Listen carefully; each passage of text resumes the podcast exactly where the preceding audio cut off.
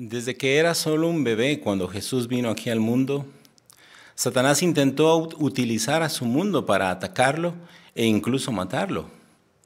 Por ejemplo, Jesús cuando era un pequeño tuvo que emigrar con su familia varias veces porque incluso hubo un rey que intentó quitarle la vida. Después de su ministerio, Satanás le puso muchas tentaciones a través de su mundo y al final utilizó algunos elementos de su mundo para matar a Jesús. Entonces la pregunta que surge, ¿quién ganó esa batalla? ¿La ganó Jesús o la ganó el mundo?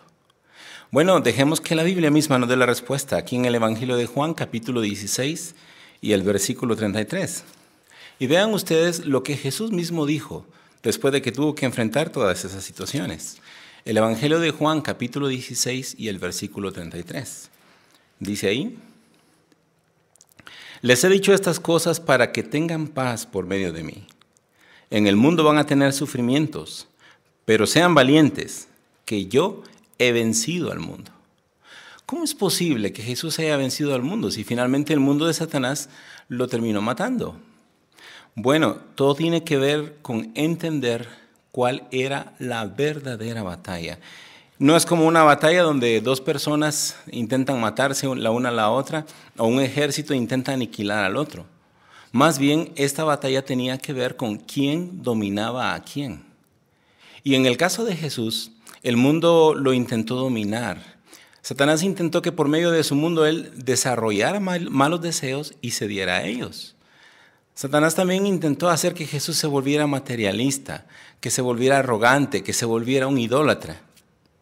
Pero en ninguna de esas circunstancias Satanás logró cumplir su objetivo. De hecho, ni siquiera logró decir que Jesús dijera una sola imprudencia. Entonces, por eso, cuando Satanás utilizó elementos de su mundo para matar a Jesús, ¿quién finalmente ganó la victoria?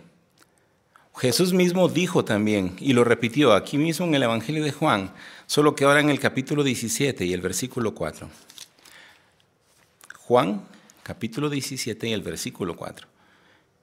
Él dijo, yo te he glorificado en la tierra, he completado la obra que me encargaste. El que Jesús muriera fiel, sin cometer un solo error y sin ponerse de parte del mundo, lo dejó a él como el único victorioso en esa batalla. Entonces, por eso él dijo, he completado la obra que me encargaste. Y precisamente por eso es que Jesús utilizó en el texto que leímos anteriormente, de Juan 16:33, yo he vencido al mundo. Pero nosotros podríamos pensar, bueno, pero sí es cierto, fue Jesús porque Él era el Hijo de Dios, era perfecto. Entonces, ¿cómo es posible que yo, que soy humano imperfecto y que tengo muchas deficiencias, que yo pueda vencer al mundo? Jesús dijo, cobren ánimo, porque nosotros también podemos vencer al mundo. Pero, ¿por qué el mundo nos ataca? Jesús sabía, cuando vino aquí a la tierra, que el mundo, así como lo persiguió a él, nos iba a perseguir a nosotros también. Pero ¿por qué razón? ¿Por qué es que el mundo la tiene en contra de nosotros, los siervos fieles de Jehová? Jesucristo mismo también nos dio la respuesta aquí en el Evangelio de Juan capítulo 15. Y ahora los versículos 18 al 20. Juan capítulo 15 y los versículos 18 al 20. Dice allí, si el mundo los odia, ya saben que a mí me odió antes que a ustedes. Si ustedes fueran parte del mundo, el mundo los amaría porque serían algo suyo. Pero como no son parte del mundo, sino que yo los he elegido de entre el mundo, por eso el mundo los odia. Tengan presente lo que les dije. El esclavo no es más que su amo. Si ellos me han perseguido a mí, también los perseguirán a ustedes. Si ellos han obedecido mis palabras, también obedecerán las suyas. Pensemos en una figura retórica que Jesucristo utilizó o en un ejemplo que Jesús utilizó para referirse al hecho de que el mundo nos va a perseguir a nosotros. Él en cierta ocasión mencionó que nosotros somos como ovejas en medio de lobos. ¿Por qué razón? Bueno, imagine que una ovejita va solita caminando dentro de una manada de lobos que están hambrientos. La naturaleza del lobo, ¿qué es lo que va a hacer? pues simplemente va a atacar a la oveja o las ovejas que estén ahí. Pero ¿qué pasaría si se acerca un animalito que no es una oveja? Y ese animal, pues solo lo olfatean los lobos y empiezan a jugar con él. De repente ese animal que se acerca empieza a aullar exactamente como un lobo. Lógicamente, ¿qué animal es? Es un lobo. Y eso fue lo que Jesús estaba diciendo. Ustedes no son parte de este mundo. En otras palabras, son como ovejas. Y por eso cuando una oveja está dentro de una manada de lobos, lo normal es que los lobos las van a atacar. Y Jesús dijo, ustedes van como a estar como dentro de una manada de lobos. Pero bueno, si el mundo no nos atacara, tendríamos que preocuparnos, porque eso significaría que tal vez nosotros tenemos características como las de este mundo. Pero como nos esforzamos por no tenerlas, entonces el mundo nos va a atacar a nosotros. Precisamente por eso Jesús hasta oró por nosotros, pensando en que Jehová nos diera fuerzas para poder vencer a este mundo, que la tendría con nosotros por seguirlo a Él. Ahora bien, mientras que el mundo utiliza todo su arsenal para atacarnos a nosotros, utiliza no solo a, personas que se ponen en contra del propósito de Jehová, en ocasiones hasta han utilizado la prisión, utilizan armas, utilizan insultos. ¿Cuáles fueron las armas que Jesús nos dio a nosotros para poder vencer al mundo? Parece irónico y parece difícil de creer, pero Jesús no nos dio una espada, no nos dio en ningún momento ni siquiera estrategias de combate. ¿Qué nos dio Jesús? Vean la respuesta, por favor, ahí en el Evangelio de Mateo, capítulo 22, y los versículos 37 al 39. Mateo 22, 37 al 39 dice allí, Él le contestó, ama a Jehová tu Dios con todo tu corazón, con toda tu alma y con toda tu mente. Este es el primero y el más importante de todos los mandamientos. El segundo que es parecido dice, ama a tu prójimo como te amas a ti mismo. Qué interesante esto. Porque mientras el mundo nos ataca con muchas cosas y para hacernos daño, para tratar de hacer que nosotros dejemos de servir lealmente a Jehová, Jesús nos dice que amemos a las personas. ¿No parecería esto algo contradictorio o una mala forma de defenderse? Y precisamente por eso Jesús cuando vino aquí a la tierra en ningún momento enseñó él con su ejemplo que nosotros tendríamos que tomar partido en algún tipo de guerra. Por el contrario, Él trató con tanto amor a las personas e incluso lo que fortaleció en sus discípulos no fue su resistencia, tampoco fue enseñarles a ellos estrategias de guerra, sino más bien Jesús fortaleció la fe de ellos, porque sabía que la fe es lo que finalmente les ayudaría a ellos a vencer a este mundo. Pero en ocasiones podría suceder que uno diga, pero yo me intento portar como una oveja pero no sé, no entiendo. Porque es que siempre que yo quiero hacer las cosas bien, pareciera ser que yo siempre las llevo de perder.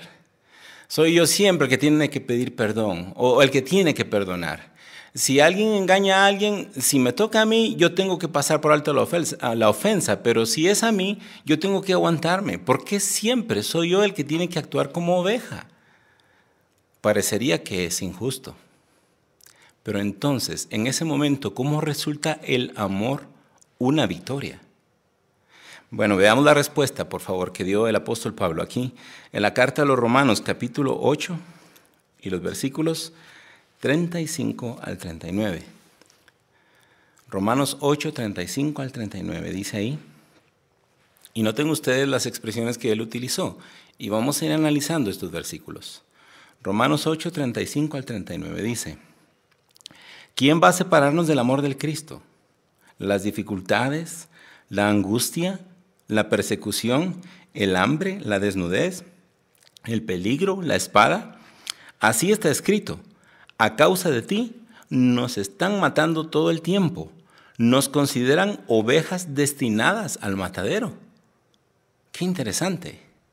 El mismo apóstol Pablo dijo que cuando nosotros nos comportamos como ovejas, pareciera como que siempre vamos al matadero, como que siempre nos espera, la espada, el hambre, la persecución.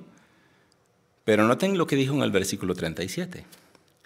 Pero gracias al que nos amó, salimos completamente victoriosos de todas estas cosas. ¿Cómo es una victoria al que al final de cuentas nosotros tengamos que estar siendo llevados al matadero? Por lo que conseguimos al final. Y noten qué es esto, aquí en los versículos 38 y 39. Porque estoy convencido de que ni muerte, ni vida, ni ángeles, ni gobiernos, ni cosas presentes, ni cosas futuras, ni poderes, ni altura, ni profundidad, ni ninguna otra creación podrá separarnos del amor de Dios que está en Cristo Jesús, nuestro Señor. Por eso es una completa victoria. Porque aunque nosotros siempre tengamos que llevar la parte más difícil o la parte más fea, que nosotros siempre tengamos que sufrir porque queremos actuar siempre como ovejas. Y tal vez las cosas no salen como nosotros queremos. Pero como dice ahí el versículo 39, lo que sí tenemos seguro es el amor de Dios. Así que la siguiente vez que se presente una situación difícil y uno diga, ¿por qué soy yo el que tiene que resistir? Porque nosotros queremos el amor de Dios. Y si Jehová nos ama, hemos cumplido el propósito de nuestra existencia. Podríamos decir que todo nos ha estado saliendo bien, porque Jehová nos da su cariño y nos da su aprobación. Ahora, ¿cómo sabemos nosotros que en medio de todos los ataques que el mundo de Satanás nos va a poner, si es posible que nosotros salgamos victoriosos? Bueno, vamos a ver algunos ejemplos que nos ilustran que sí es posible que aunque tengamos las cosas difíciles, nosotros podemos ganar el ataque que nos está lanzando el mundo de Satanás. Bueno, algo que sí es seguro, que siempre que nosotros hagamos las cosas bien, todo nos va a resultar bien. Por eso, pensemos un poquito en lo que pasó con la hermana Grace Lee. Si ustedes gustan ver su experiencia, pueden verla en el sitio jw.org. La hermana Grace menciona una situación bien interesante que pasó con ella en su vida. Ella dijo, mi esposo me gritaba y me hacía la vida imposible porque quería llevarme a los niños a las reuniones. Mi mamá estaba en contra de que me hiciera testigo de Jehová. E incluso en cierto momento su esposo le dijo que escogiera entre él y Jehová. Grace ya había enfrentado muchas situaciones difíciles, había sufrido, porque su segundo hijo murió y e, ella, se sentía culpable, pero también estaba pensando en culpar a Dios por eso que estaba pasando. Pero como ahora ella estaba progresando, empezó a sentir los efectos de que personas se pusieran en contra de ella. Cuando el esposo le dijo, escoge entre yo o Jehová, Grace salió y le dijo, Jehová, en este momento necesito que me ayudes con tu Espíritu Santo. Mi esposo es un buen hombre y necesita entender por qué he escogido esta vida. Así que cuando regresó, Grace le dijo a su esposo, ¿qué piensas de mí desde que soy testigo? ¿Soy mejor o peor esposa? Él respondió, oh, de acuerdo, si es por eso que eres mejor esposa, entonces sirve a tu Dios Jehová. Antes de morir, la mamá de Grace dijo que había agradecido a Dios de que ella se hubiera hecho testigo de Jehová porque desde que ella era testigo de Jehová era una mejor hija. Pues el esposo incluso llegó a asistir por 10 años a las reuniones junto con Grace. Y en cierto momento un estudiante de la Biblia que estaba estudiando con Grace llegó a casa de ellos y estaba llorando porque el esposo la estaba maltratando por estudiar la Biblia. El esposo de Grace le dijo, no te des por vencida. Mi esposa estaba pasando por la misma situación y mira qué bien está ahora. Entonces, si Grace hubiera reaccionado exactamente igual como su familia la estaba atacando, ¿hubiese tenido sus resultados? Pero como ella mostró amor, no solo logró cambiar la actitud de ellos, sino que hasta ellos ahora vieron bien lo que ella estaba haciendo. Este es un claro ejemplo de por qué Jesús nos dio como una de nuestras armas el amor, porque el amor puede producir esto. Ahora bien, hay que pensar también que otra de las formas en que el mundo nos va a atacar a nosotros es intentando hacer que nosotros desarrollemos sus actitudes. Y en la carta a los Efesios capítulo 2 se menciona esto. Efesios capítulo 2 y el versículo 2.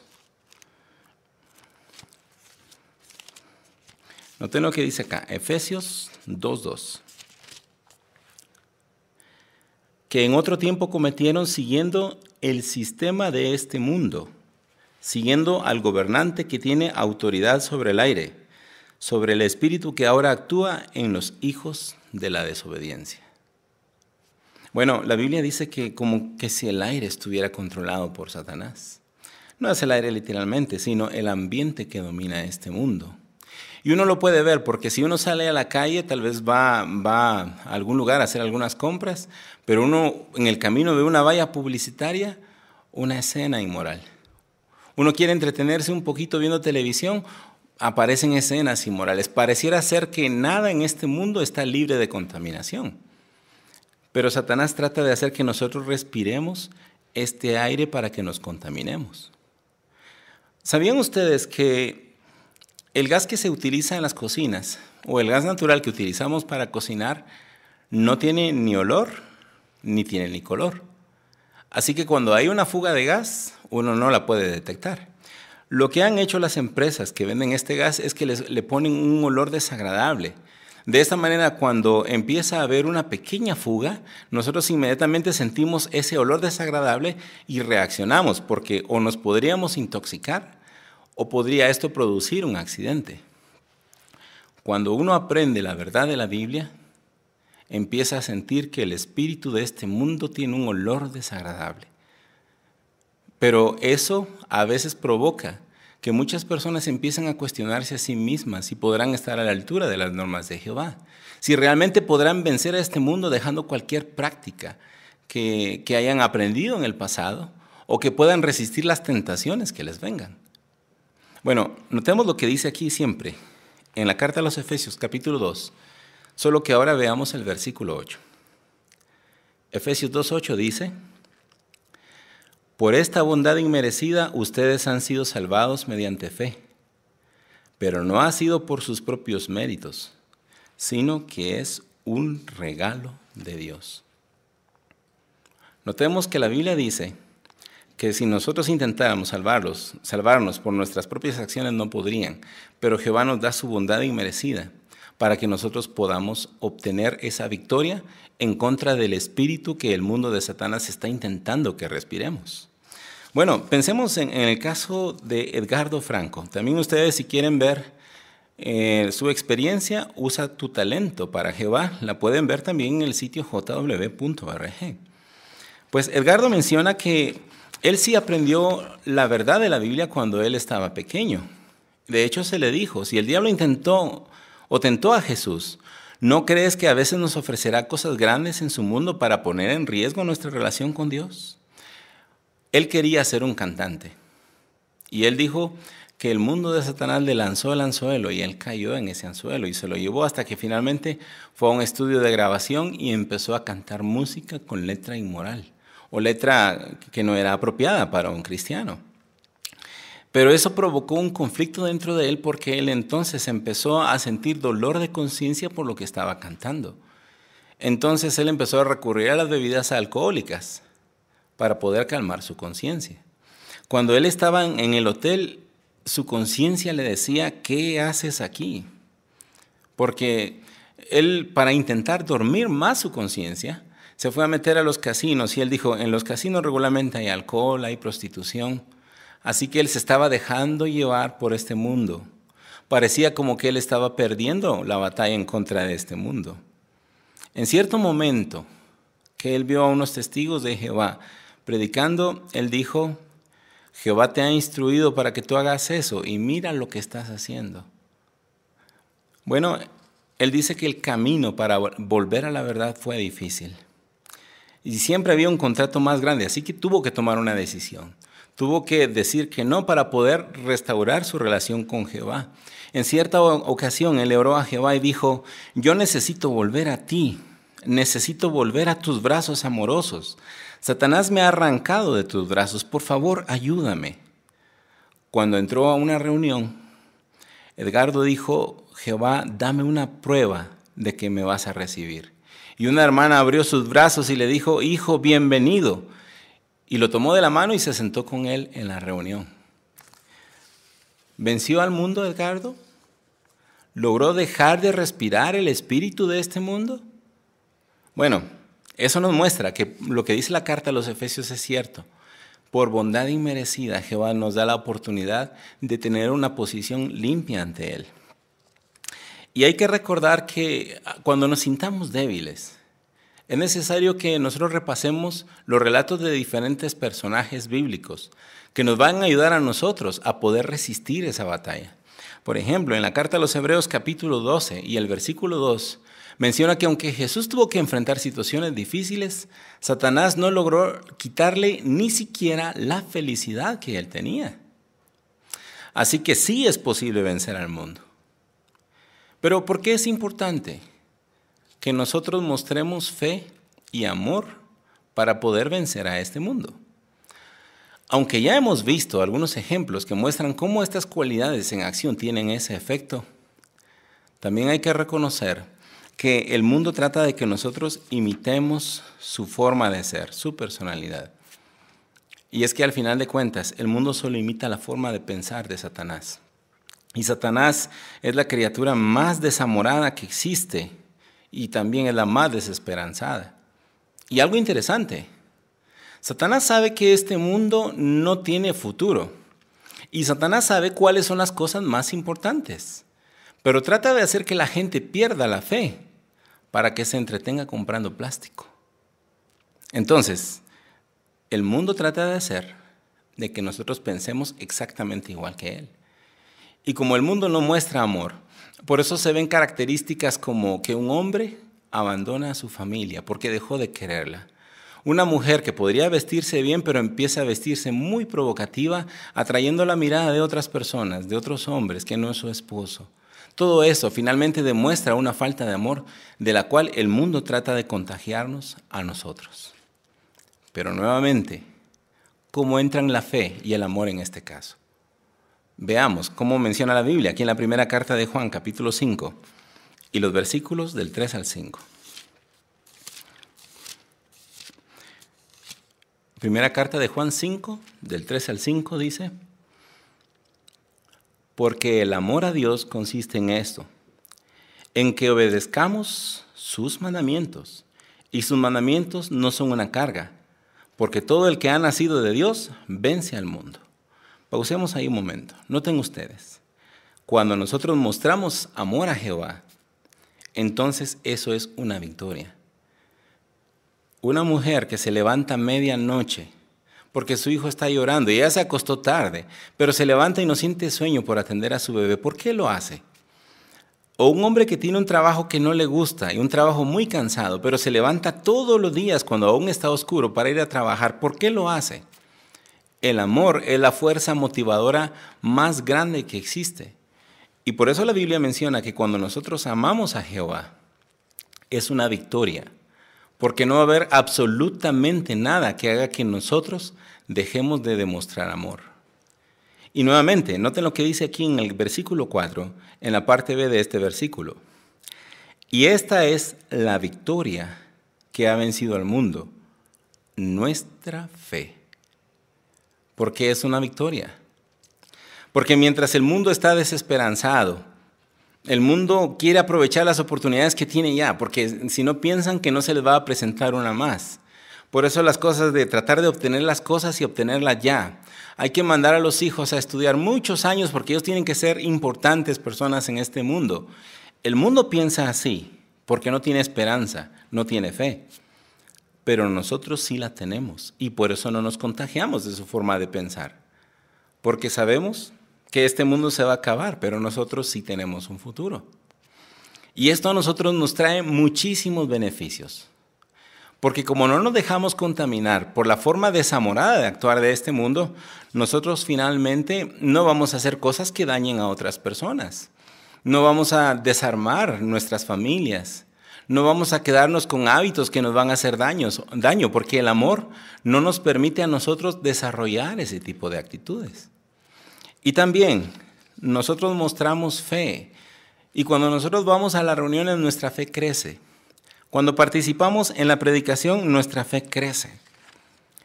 Cuando nosotros confiamos en Jehová y participamos en las actividades espirituales y llegamos a ver cómo Jehová nos cuida, nuestra fe crece de una forma que para el mundo es incomprensible, pues uno se da cuenta que Jehová siempre lo está cuidando. Así que por esa razón, Jesucristo, en vez de enseñarnos técnicas de batalla o enseñarnos a contestarle a la gente igual que como la gente actúa, nos enseñó a mostrar fe y amor. Pues, ¿qué es lo que hemos aprendido en este discurso?